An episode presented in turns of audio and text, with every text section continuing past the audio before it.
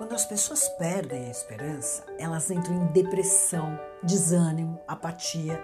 A mente fica mais vulnerável e são mais facilmente manipuláveis, o que interessa a qualquer ditador, seja ele um político ou um líder. Portanto, se você não é um líder ditador, não deixe as pessoas perderem a esperança. Ajude-as a recuperar a energia para a vida.